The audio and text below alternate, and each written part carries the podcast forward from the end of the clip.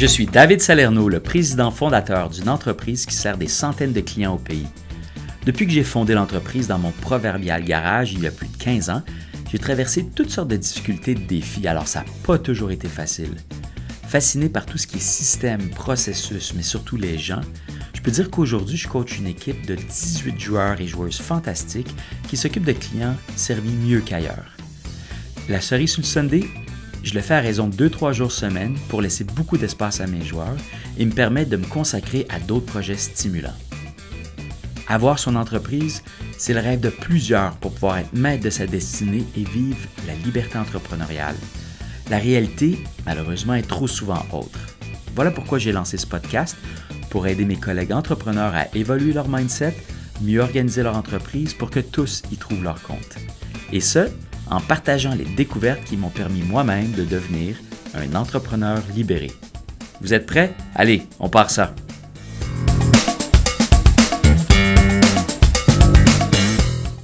Bienvenue à tous à l'épisode 103, 6 mauvaises raisons pour se sentir seul dans son entreprise.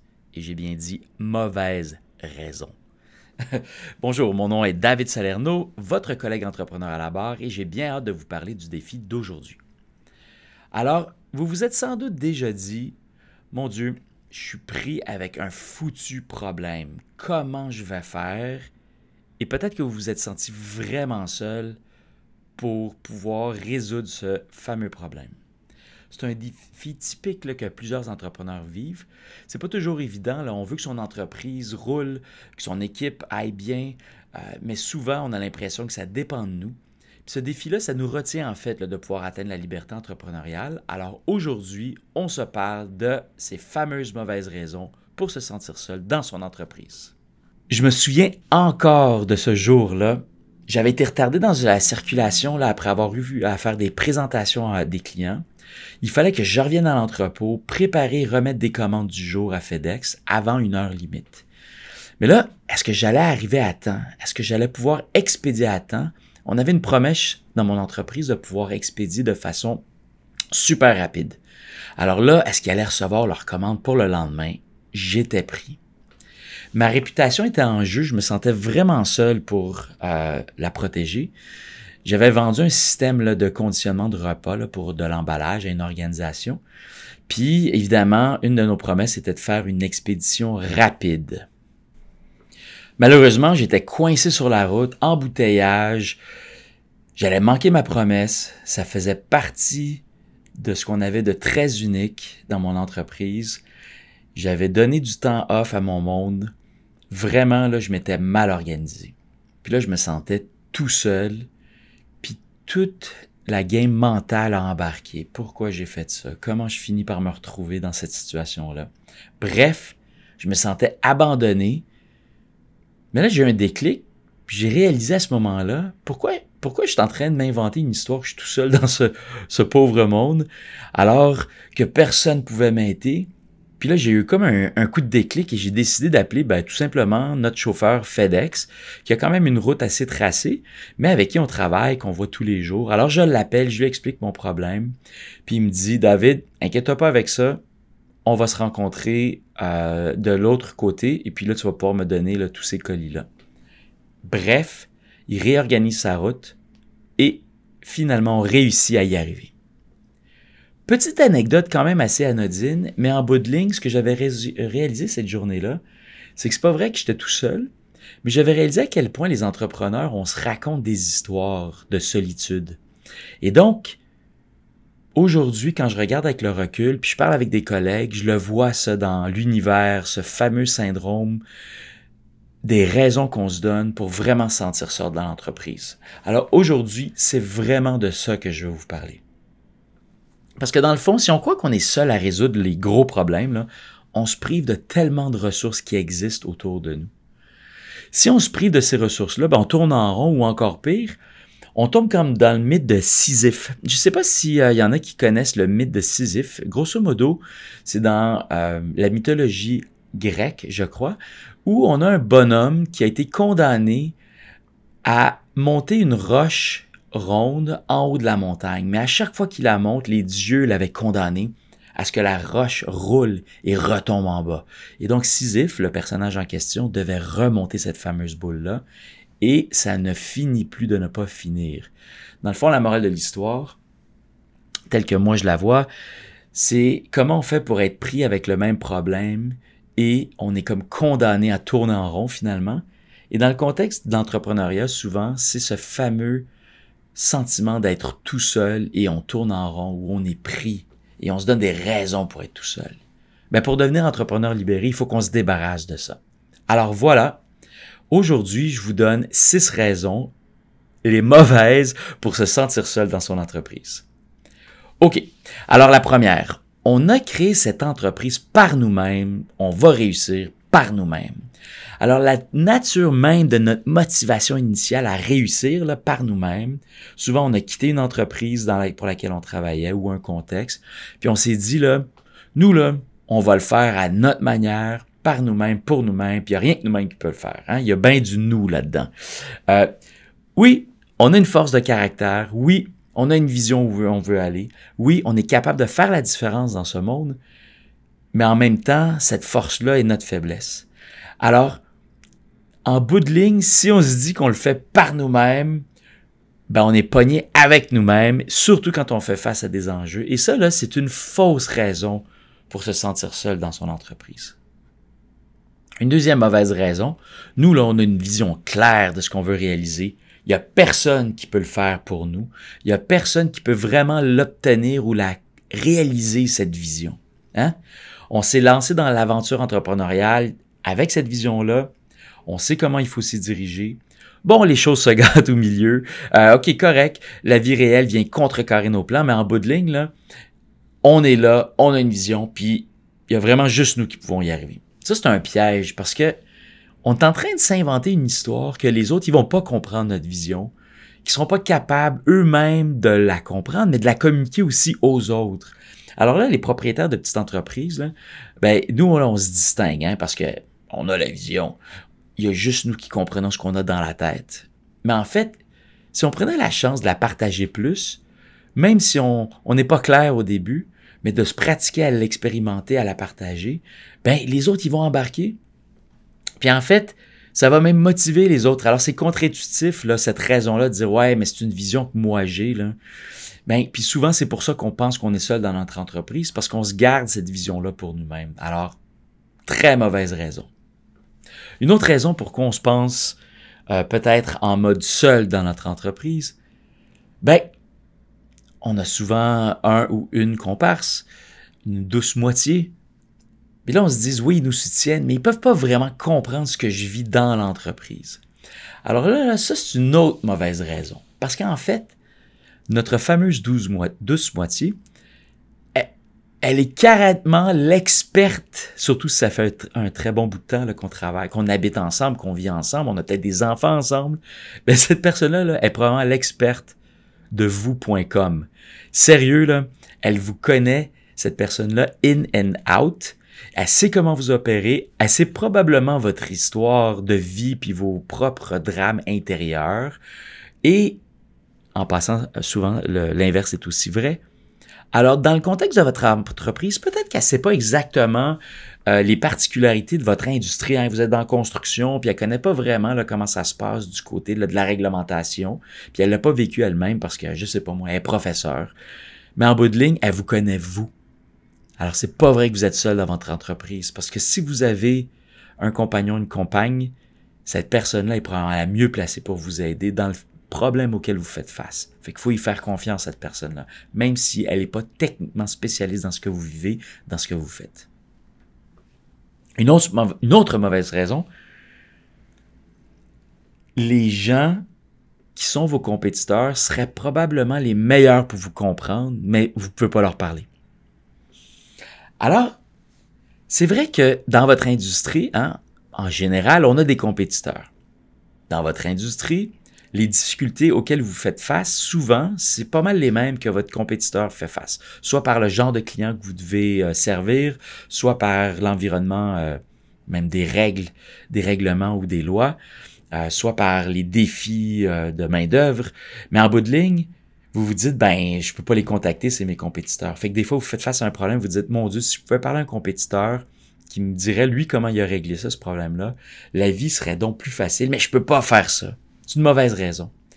Parce qu'en fait, c'est possible, soit par la bande, soit directement, soit indirectement, d'aller voir qu'est-ce que les compétiteurs font avec ce problème-là. Donc, c'est pas vrai que vous êtes tout seul. Alors, moi, ce que je vous suggère, c'est d'y penser deux fois. Ils sont dans le même bateau que vous. Puis à la limite, peut-être pour cet enjeu-là, ils vont être très heureux de jaser avec vous. Puis certains d'entre vous, je suis sûr que vous le faites. Peut-être vous avez même des bonnes relations avec certains compétiteurs. Peut-être vous vous croisez dans les salons euh, d'affaires. Euh, mais en bout de ligne, pour ceux qui pensent que je suis seul, j'ai un problème X, puis je pourrais même pas parler à mes compétiteurs, pourtant ça serait les meilleurs, les mieux placés pour vous aider là. Enlevez-vous ça de la tête. Finalement, une sixième mauvaise raison pour se sentir seul dans votre entreprise, on veut pas surcharger nos employés ou nos joueurs, comme je préfère le dire, de nos problèmes. Et puis, si on leur montre que on est mal pris puis on sait pas trop comment s'y prendre, peut-être qu'on va montrer de la faiblesse, puis ça va inquiéter nos joueurs. Hein? Des fois, on veut les protéger. Bon, ça peut être une question délicate parce que peut-être que le problème d'affaires que vous avez euh, à faire face, c'est un problème de cash flow, puis vous avez de la misère à faire la paye de la semaine prochaine. Alors, on s'entend que c'est peut-être pas l'idéal euh, de, de, de tout de suite embarquer vos joueurs. Mais j'aimerais ça vous challenger sur cette idée-là. Euh, il y a euh, quelque temps, j'avais euh, euh, un enjeu de devise. Alors, il y a beaucoup de nos produits qu'on achète dans mon entreprise que j'appelle régulière. Euh, on achète beaucoup en, dollars américains. Puis, ben, normalement, on est capable de bon an, mal an de faire ce qu'on a à faire. Mais il y a eu une année où ça a été particulièrement piquant. Et puis, nos coûts ont augmenté de plus de 46 là, en plusieurs mois. Ben, c'était pas évident. Hein. C'était extrêmement difficile. Puis là, il y avait des enjeux de cash flow. Il y avait des décisions difficiles à prendre. Je me sentais extrêmement seul dans ma business. J'avais un bon ami avec qui je pouvais partager, fait que ça, ça allégeait un peu la souffrance, comme dirait l'autre. Mais en bout de ligne, euh, le, le problème était complexe. Mais en bout de ligne, on a décidé d'en faire une discussion d'équipe, puis j'ai ouvert le jeu, j'ai ouvert en fait les, les livres, je dirais, euh, et puis on a exposé toutes les difficultés qu'on avait, puis qu'est-ce qu'on pouvait faire avec ça. Puis on a proposé des solutions euh, qui étaient comme top euh, of the line. Euh, et puis, ben, l'équipe a embarqué dans le, scénario. Puis ils ont été vraiment swell, franchement. Puis on a réussi. Alors ça a fait mal, on a partagé la douleur, ça a été une décision qui n'était pas unilatérale. Et ben, on est allé sur un horaire réduit, puis ça nous a permis, avec d'autres éléments qu'on a mis en place, de pouvoir alléger. Puis finalement, on a eu besoin de faire ça que pendant un mois. Puis après, ben, avec tout ce qui a été mis en place, la résolution euh, euh, est arrivée. Donc, vous voyez, dans ce cas-là, moi, je voulais pas charger mes employés, euh, mes joueurs de, ce problème-là. je voulais que ça soit business as usual pour eux, qu'ils puissent se concentrer sur ce qu'ils faisaient de mieux, servir nos clients, s'occuper des opérations, etc. je m'étais dit, c'est mon problème, c'est moi qui ai lancé cette entreprise-là, mais j'ai brisé ou j'ai refusé de m'accrocher à la raison que je veux pas charger mes employés, mes joueurs. Et en bout de ligne, en faisant ça, ben, on est arrivé à trouver solution. Alors voilà, c'est six raisons, euh, et il y en a d'autres, mais les principales, à mon sens, pour euh, s'inventer des histoires qu'on est bien seul dans notre entreprise, puis il n'y a personne qui peut nous comprendre, puis il y a juste moi qui peux m'en sortir. Hein, l'entrepreneur héros là, qui va se sortir tout seul. Souvent, c'est relié aux mêmes raisons qui nous ont amené vouloir se partir en entreprise parce qu'on voulait le faire nous-mêmes, ben voilà. Des fois, en voulant tout faire nous-mêmes, on se met dans le trou, puis on est encore plus en difficulté de s'en sortir. C'est drôle parce que euh, j'ai une collègue entrepreneur avec qui jasais qui a vécu une tragédie personnelle euh, dont je tairai les détails, mais ça a littéralement aspiré toute son énergie. Elle n'avait plus d'énergie pour son entreprise. Et comme elle était euh, l'artisan principal de ce que livrait l'entreprise, elle était, en bon, en bon français, pognée. Pourtant, elle avait ignoré la raison numéro deux, c'est-à-dire qu'elle avait sa propre vision de la conception, puis est-ce qu'elle pouvait vraiment faire confiance à quelqu'un d'autre pour livrer sur la vision? Hein? Elle, est en design. elle avait une très claire vision, mais là, elle pouvait pas se fier à d'autres pour la livrer. Alors, elle avait un choix. Elle a fait le choix de faire confiance. Donc, elle est allée trouver de l'aide à l'extérieur. Elle a partagé la vision pour un projet vraiment très spécifique. Et, évidemment, sur rémunération, elle a embarqué quelqu'un dans cette aventure-là. Elle a pris une chance. Alors, pendant qu'elle se débattait avec son enjeu, c'est ce collègue-là avait quelques points euh, de contact pour s'assurer qu'il était vraiment aligné, a livré la marchandise. Alors vous pouvez imaginer la surprise de réaliser, hey, j'avais une vision claire sur un design spécifique, je l'ai confié à quelqu'un d'autre, j'étais mal prise, et voilà, en bout de ligne, on a livré ça, le client est heureux, mon collègue est heureux parce qu'il s'est fait des sous, puis moi, sans avoir eu à activement faire ce qu'il y avait à faire au niveau technique, j'ai l'idée seulement avec la vision. Puis en bout de ligne, mon entreprise a livré la marchandise, puis j'ai même généré des profits. Alors voyez-vous, au lieu de se à la raison, ouais, mais ma vision, il n'y a personne qui peut vraiment la comprendre, vraiment l'accomplir, elle a décidé de pas s'y accrocher et ça a donné les résultats. Et pour le futur, voilà une belle opportunité où ça se, pouvez, vous pouvez me croire, ça se reproduira plus jamais. Quand elle aura l'occasion, elle va définitivement faire appel à autre. Alors voilà, c'était six mauvaises raisons pour se sentir seul dans notre entreprise, avec un exemple concret où la raison numéro 2 a été ignorée. Alors j'ai envie de vous demander, et vous, comment vous comptez dompter ce lion qui est parfois la fâcheuse habitude de se donner toutes sortes de raisons pour nous dire qu'on est vraiment seul, puis qu'on ne pourra pas aller chercher de l'aide à l'extérieur avec notre problème d'affaires? Si vous avez de la difficulté de ce côté, là, ça vaut la peine de prendre un petit peu de temps d'y penser puis de se challenger. Parce que si vous êtes capable de vous défaire de cette idée, ça va être un pas de plus vers la liberté entrepreneuriale. Je vous mets au défi d'y penser. Avant de se laisser, j'ai envie de vous parler d'un mythe autour du sujet d'aujourd'hui. Alors j'entends des fois des collègues entrepreneurs qui me disent des affaires comme euh, Ouais, mais ma situation est vraiment particulière parce que parce qu'on fait. C'est vraiment différent. C'est difficile. Les autres ne peuvent pas vraiment comprendre. Quand on se parle de sentir seul pour rouler notre entreprise, là, il y a beaucoup d'entrepreneurs qui croient justement que leur situation est particulière. Alors, ça les empêche d'atteindre la liberté entrepreneuriale parce qu'ils se, ils se font échec et mat en fait avec cette croyance-là. Alors peut-être vrai pour certains, là, mais pour la plupart, c'est vraiment pas vrai, puis ils ne vivent pas ça. Puis c'est peut-être votre cas. C'est peut-être juste une fausse croyance ou une vieille programmation qu'on traîne depuis notre euh, jeune âge. Mais là, aujourd'hui, là, j'aurais pas bien fait mon travail de collègue entrepreneur si je prenais pas quelques minutes juste pour attaquer là, à chaque épisode une fausse croyance, puis c'est celle-là que je vais attaquer aujourd'hui. Ça marche? Alors, quand on parle du thème d'aujourd'hui, euh, puis qu'on pense à la croyance, ouais, mais moi j'ai une situation particulière, unique. Ben ça, ça l'empêche vraiment d'atteindre la liberté entrepreneuriale. ok? Euh, pour avoir jasé avec des entrepreneurs qui l'ont surmonté, cette idée de moi j'ai une situation particulière, personne ne peut comprendre. Alors là, si on creuse un petit peu là, ça ici, ce mythe-là, là, il y a des contextes externes particuliers qui échappent inévitablement aux meilleures pratiques de gestion, qui fait qu'on peut pas aller chercher de l'aide à l'extérieur. Ça, là, c'est vraiment quelque chose là, qui fait, comme je l'ai dit tantôt, un échec et mat. Euh, je, je, pense à un ami qui m'avait raconté une épopée unique. Il était responsable de concevoir et de planifier un système de ventilation là, pour le toit de la place Ville-Marie. Alors, comme vous savez, là, pour ceux qui le savent, il y a déjà eu un bar, maintenant il y a un restaurant, mais il y a eu à l'époque euh, une planification pour pouvoir aller mettre un autre lieu de restauration. Euh, L'enjeu, c'est que le toit d'un building, en général, c'est souvent là qu'on va aller mettre tout ce qui est les sorties de, ventilation. Puis en hiver, ben, ça fait de la vapeur. Méchant problème.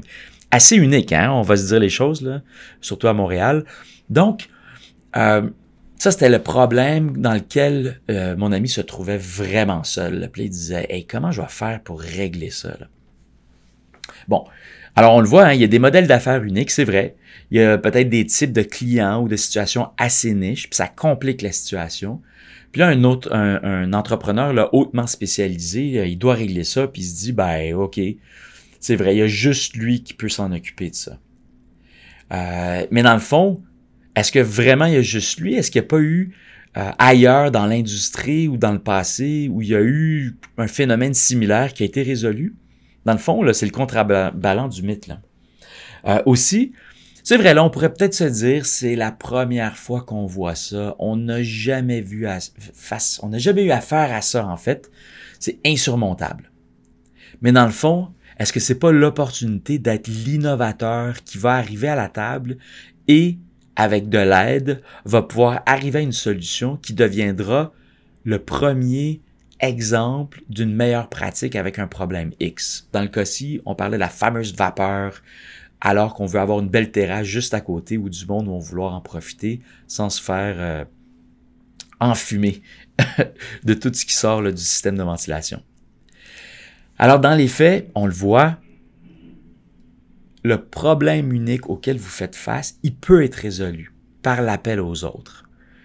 Donc, votre contexte unique, il est peut-être unique, mais dans le fond, il est peut-être pas si unique que ça. Ça se passe dans votre tête, là, ce, ce blocage-là.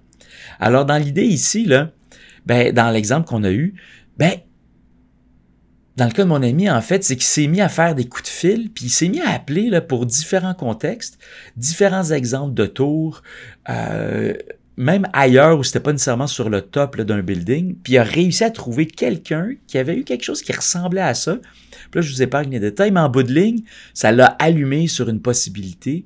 Et puis, à travers un système de tubulure, là, ils ont dit, ben, on va le concevoir autrement, puis notre problème, on va le régler comme ça. C'est grâce à l'aide extérieure. Alors, au lieu de se dire, oh my God, c'est sur le top d'un building à Montréal en hiver, alors qu'on fait mettre une terrasse juste à côté, c'était quelque chose de quand même assez innovateur. Ben, il a réussi à se trouver une solution qui finalement en bout de ligne a été faite sans avoir à mettre des coûts exorbitants pour pouvoir installer cette fameuse ventilation-là. Bref, il s'est sorti de sa torpeur, il est allé chercher de l'aide, puis il a trouvé une solution.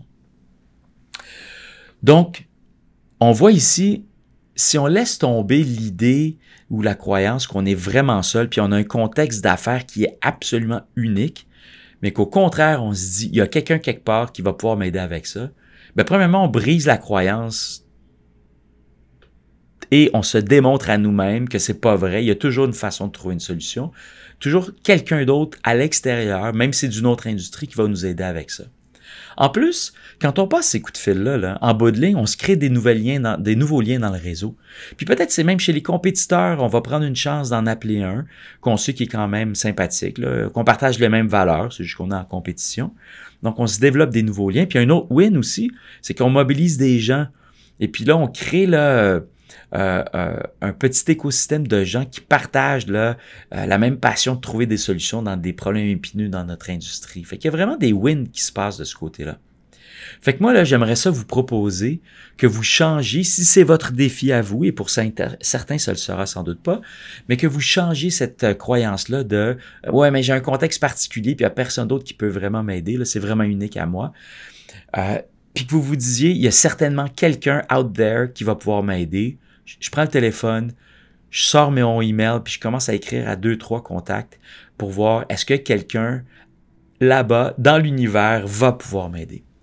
Parce qu'en bout de ligne, si vous êtes capable de faire ce changement de, de paradigme-là, ben, ça va aussi vous ouvrir la porte à la liberté entrepreneuriale parce que vous allez pouvoir changer votre façon de faire face à un problème et éventuellement même déléguer cette stratégie d'aller faire de l'appel à l'autre. Peut-être que vous pouvez coacher, dès aujourd'hui vos joueurs avec ça. Alors voilà, c'était le mythe d'aujourd'hui que je voulais attaquer. J'espère que ça vous a aidé et pour la suite, ben, on se suit.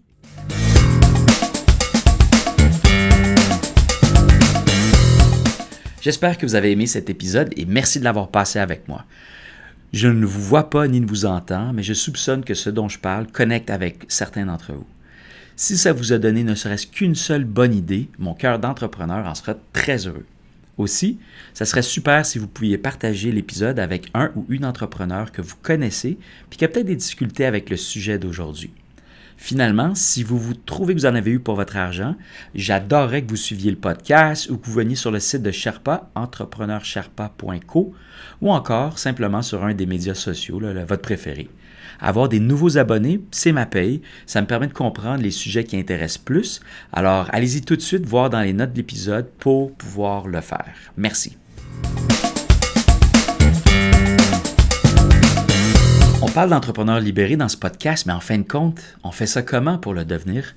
Quand j'ai réalisé que j'étais rendu là il y a quelques années, j'ai le goût de redonner au suivant en mettant sur papier l'essentiel de ce que j'avais fait.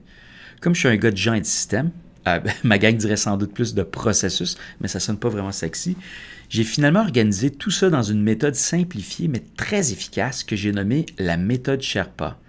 On parle d'une méthode bâtie autour des trois grands défis de l'entrepreneuriat, soit celui de grandir, durer ou servir, et ça avec neuf étapes clés pour y arriver. Une bulle m'a sans doute monté au cerveau ensuite parce que là, j'ai écrit le livre La méthode Sherpa ou neuf étapes pour devenir entrepreneur libéré et ça condense tout ce qu'il faut pour organiser son entreprise efficacement.